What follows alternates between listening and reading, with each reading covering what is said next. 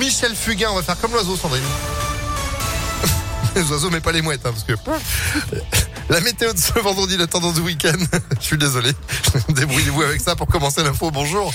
Bonjour Phil, bonjour à C'est tous. des oiseaux, je me trompe pas. À la une de l'actualité, raciste hors de nos amphis, c'est l'un des slogans clamés hier lors d'un rassemblement étudiant qui s'est tenu devant l'université Lyon 3. Depuis une semaine, le syndicat UNEF dénonce dans une campagne la hausse des actes racistes à la fac. Des étudiants appartenant pour certains au mouvement d'extrême droite La Cocarde sont accusés de partager des contenus haineux en plein cours, des photos de nazis, des montages à caractère pornographique mettant en scène des femmes voilées, le tout partagé au plus grand nombre dans des messages en ligne par un étudiant bien identifié.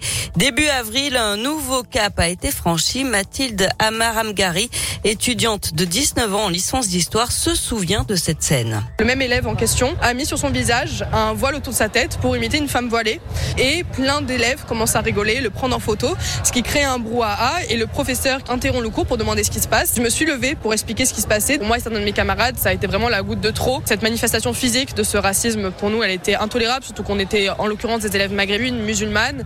Euh, Donc ça nous a profondément choqués. Et surtout, la seule étudiante qui porte le voile de notre promo est partie du cours en pleurant ce jour-là. Et donc à partir de là, avec moi et mes camarades, on a décidé de rassembler le plus de témoignages possible, le plus de preuves incriminantes. Et on attend dans les prochains jours que les sanctions tombent et, et qu'on soit un peu plus au courant de comment est-ce que les démarches juridiques et disciplinaires vont s'engager. La présidence de l'université Lyon 3, Jean Moulin, a condamné ces actes. La justice a également été saisie. Ils jettent leur dernière force dans la bataille. Emmanuel Macron et Marine Le Pen retournent sur le terrain aujourd'hui pour le tout dernier jour de campagne officielle. Avant le second tour de l'élection présidentielle, ce sera dimanche.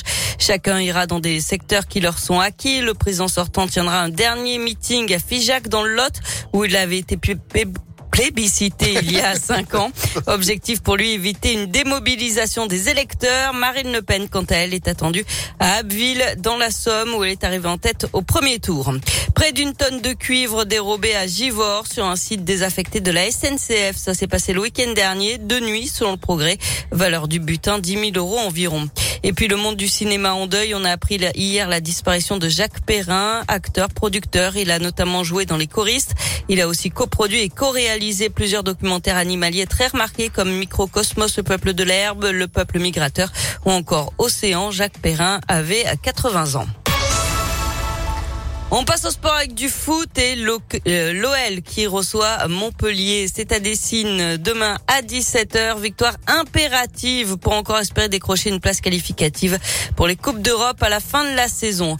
Chez les filles, gros rendez-vous aussi ce week-end. Demi-finale allée de la Ligue des Champions. Les Lyonnaises recevront le PSG dimanche à 17h. Et puis en rugby, 23e journée du top 14.